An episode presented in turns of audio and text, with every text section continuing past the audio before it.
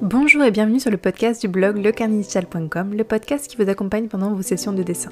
Je suis Sandre, votre hôte, et j'enseigne le dessin en ligne à quiconque est prêt à oublier tout ce qu'il sait sur cet art, et ce, même si vous pensez n'avoir aucun talent. Le podcast est disponible sur toutes les plateformes, alors pensez à vous abonner pour recevoir des astuces et conseils de professionnels, comprendre leur psychologie et progresser en dessin autrement.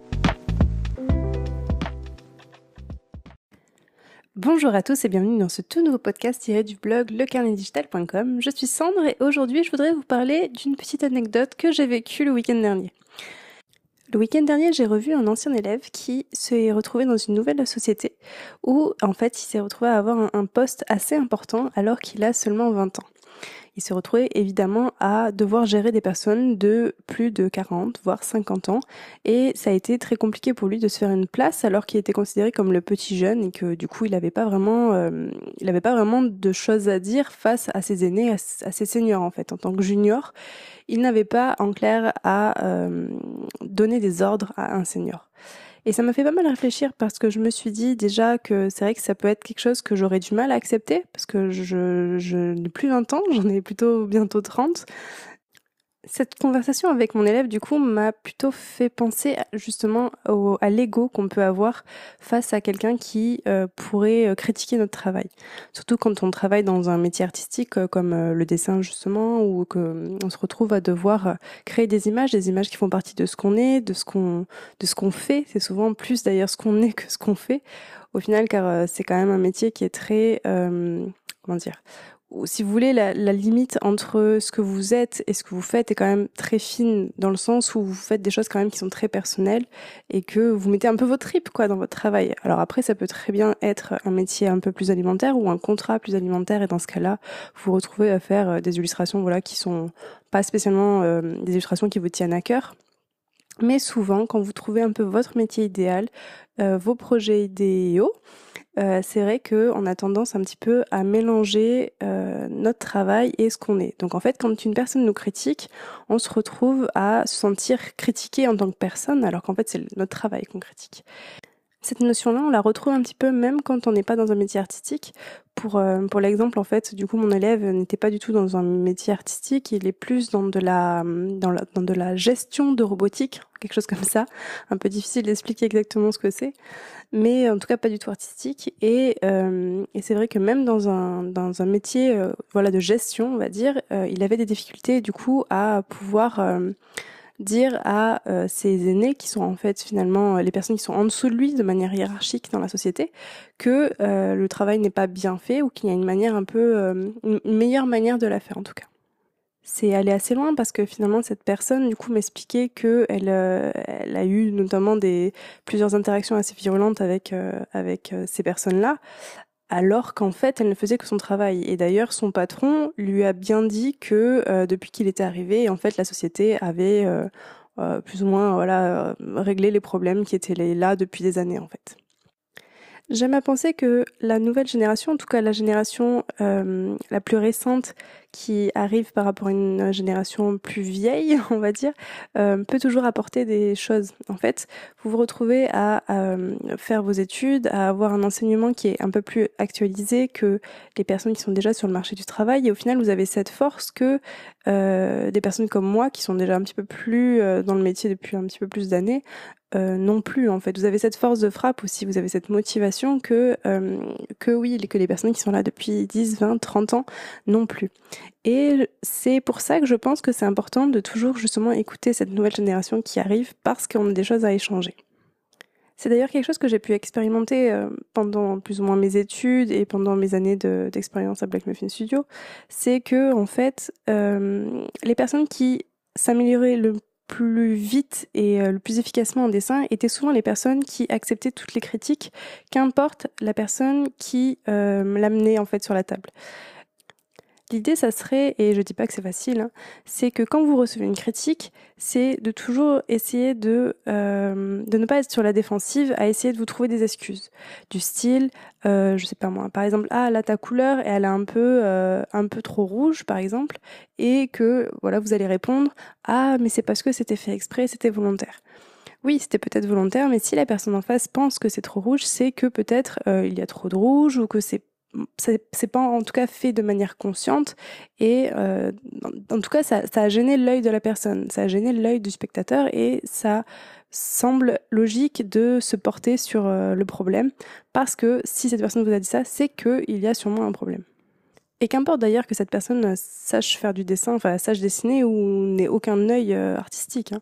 Ça veut pas dire que euh, c'est pas parce qu'une personne en fait n'a pas d'œil artistique qu'elle ne pourrait pas avoir des critiques constructives intéressantes. Et je parle bien ici de critiques constructives évidemment, et pas juste de, de critiques un peu gratuites ou du style ah moi j'aime pas trop ça parce qu'en fait tout simplement c'est pas dans les goûts de la personne en fait. Je pense qu'on a vraiment, vraiment à apprendre euh, les uns des autres parce qu'on n'a pas tous le même vécu, on n'a pas tous, tous, toutes la même sensibilité et euh, on aura tous des points de vue différents. Donc après, à vous aussi de savoir à quel moment vous devez prendre en compte ou pas les avis. C'est aussi important de prendre du recul et de vous dire euh, je conçois ce que tu me dis, j'ai compris ce que tu me dis. Par contre, euh, je ne vais pas le prendre en considération parce que euh, pour telle ou telle raison. Euh, si vous avez décidé de faire, comme si on revient sur l'illustration précédente avec le trou de rouge, si vous avez décidé de faire un camailleux de rouge, donc c'est-à-dire une illustration complètement rouge et que c'est vraiment vraiment volontaire et que c'est quelque chose auquel vous tenez vraiment, bah, dans ce cas-là, ne changez pas juste pour faire plaisir à la personne qui vient de critiquer votre votre illustration. Ce juste milieu, il est toujours un peu complexe à avoir et euh, clairement, euh, je n'ai toujours pas trouvé l'équilibre non plus. Je sais que quand euh, on me dit une critique sur mon travail, ben, évidemment, j'ai toujours cette, ce, côté un peu waouh, tu, tu, c'est moi que tu agresses en fait en, disant que mon travail n'est pas bon. Et même si je suis foncièrement d'accord avec cette personne, je vais toujours être voilà sur la défensive. Alors j'essaye de, de, travailler ce truc-là, j'essaye de toujours euh, essayer de comprendre pourquoi la personne dit ça et surtout ne jamais, euh, comment dire, de ne jamais euh, rembarrer la personne si vous voulez. Parce que si vous commencez à rembarrer des personnes, bah, évidemment vous allez avoir de moins en moins de critiques. Et si vous n'avez pas de critiques, ça veut dire que vous n'avez pas de retour sur vos illustrations.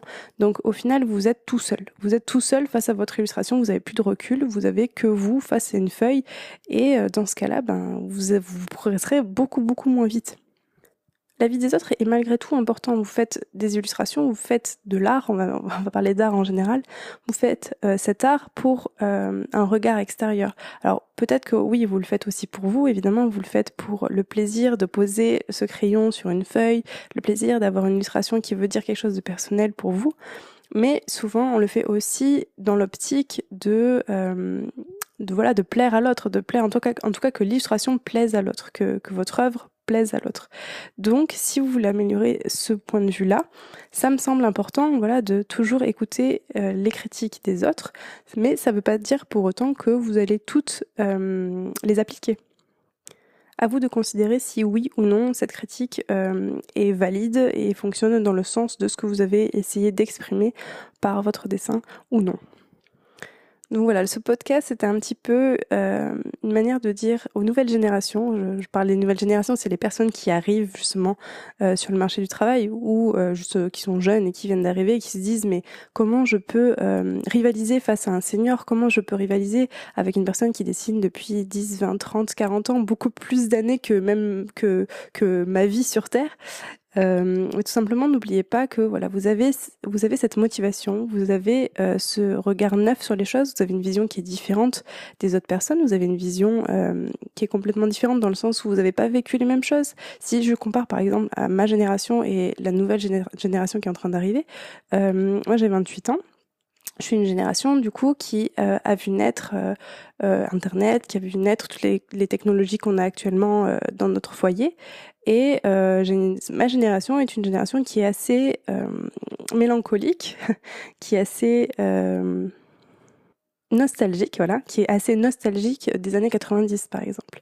Moi dans les années 90, voilà, on regardait les dessins animés à la télé et c'était des dessins animés que je pense euh, les petits jeunes de 18 ans ne connaissent pas euh, les Moquette euh, et Arnold, ce genre de choses. Voilà, je pense que tous ces dessins animés là ont bercé mon enfance et n'ont pas bercé la génération qui vient d'arriver et, et rien que par ça en fait, vous enfin ces personnes-là n'ont pas vécu la même chose que moi. Sans compter que cette génération est, née avec euh, Internet et avec YouTube. Et YouTube, c'est vraiment un truc, je, je pense que si vous êtes né avec YouTube, vous vous rendez peut-être pas compte de la puissance que ça a, mais clairement, vous pouvez apprendre tout et n'importe quoi grâce à, YouTube. Là, si je vous donne un exemple, là, je suis en train d'apprendre à programmer en Bash. Alors, euh, ceux qui programment un peu vont, vont peut-être euh, se moquer de moi parce que ça doit pas être très très bien compliqué. Mais voilà, j'apprends la programmation Bash pour optimiser certains trucs sur mon ordinateur et pour faire des tâches que automatiser des tâches en fait que que j'aime pas faire. Par exemple, ce podcast là en, un clic logiquement il sera uploadé sur YouTube avec tout ce qu'il faut, le bon titre et la bonne description. Bon bah ce truc là, je l'ai appris sur YouTube, je l'ai appris sur un site internet et puis c'est tout. Et j'ai pas eu besoin de prendre euh, un cours avec un professeur en physique. Et puis de toute façon, j'aurais jamais pu parce qu'au Pays Basque, je pense que trouver un programmeur Bash, ça doit être bien compliqué. Mais voilà, enfin tout ça pour vous dire que euh, grâce à Internet, maintenant, on peut devenir des personnes complètement polyvalentes. On peut avoir des capacités, ben voilà, des, des, des, un skill qui qu'on n'aurait pas en temps normal. Et puis, euh, on n'avait pas accès à l'information comme comme ça avant, en tout cas au début de ma génération. Et ça, ça fait une force énorme en fait. Ça fait des, nouvelles personnes qui arrivent sur le monde du travail et qui sont complètement polyvalents, qui ne sont, qui ne savent pas que dessiner, qui savent dessiner, mais qui ont aussi une culture du jeu vidéo, qui ont aussi euh, une culture du game design et de toutes les autres facettes du jeu vidéo. Euh, je parle du jeu vidéo parce qu'évidemment c'est ce que je connais le mieux, hein, mais c'est pareil pour l'animation ou c'est pareil pour d'autres métiers euh, d'illustrateur. Et le problème, c'est que évidemment, certaines générations, notamment les vieilles générations, n'ont pas évolué parce que, bah, évidemment, ils n'ont pas les mêmes pratiques. Euh, elles pensent pas spécialement à regarder sur YouTube euh, comment faire telle ou telle chose. Bon, j'espère que si quand même, mais, bon, beaucoup moins en tout cas que euh, les petites générations qui viennent d'arriver où c'est le premier réflexe, c'est euh, comment faire ceci sur YouTube, quoi. Et c'est ce qui fait du coup que ces nouvelles générations ont vraiment une longueur d'avance sur les anciennes. Et moi qui suis un petit peu entre ces deux générations-là, qui euh, suis habituée à utiliser l'ordinateur parce que voilà, je suis euh, devant un ordinateur depuis mes deux ans et que j'ai Internet depuis mes huit ans, euh, je, vois arriver justement ces nouvelles générations qui sont très très très très débrouillardes et je vois ces anciennes générations qui fonctionnent un petit peu comme avant et qui sont un petit peu voilà sur leur sur leurs acquis et j'ai un peu peur en fait. J'ai un peu peur pour eux parce que je me dis bah bientôt bah on vous remplacera quoi alors pas moi, hein, mais euh, la nouvelle génération qui est en train d'arriver. Et même maintenant, si on parle de manière complètement personnelle, si je devais engager une personne euh, à Black Muffin Studio, entre un senior et un junior, j'aurais peut-être plus tendance à prendre un junior motivé qu'un senior un peu blasé, quoi.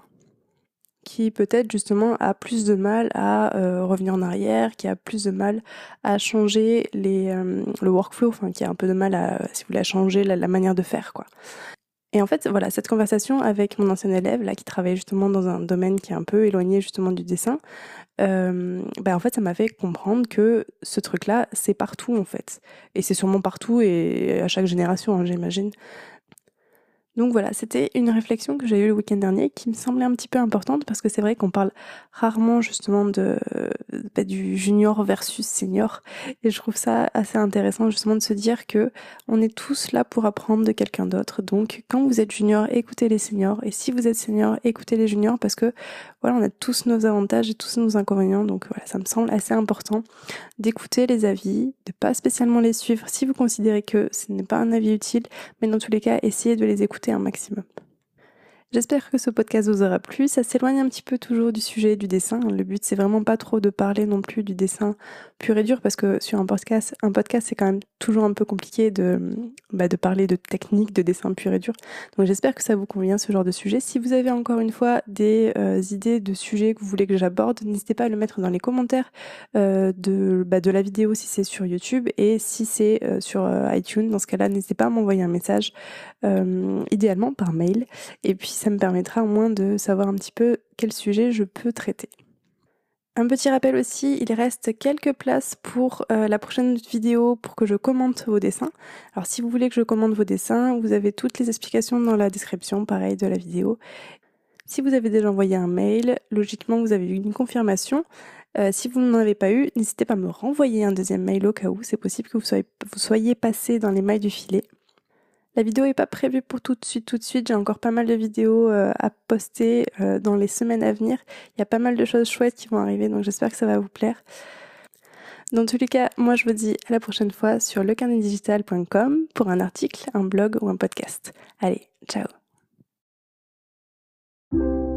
Merci d'avoir écouté ce podcast jusqu'au bout. Pour rappel, j'aide les artistes et artistes en devenir à reprendre confiance en eux et en leurs dessins, le tout en les libérant de la pression et l'attente et la comparaison avec autrui. Je les aide à révéler leur véritable identité artistique en les gardant inspirés et motivés avec bienveillance.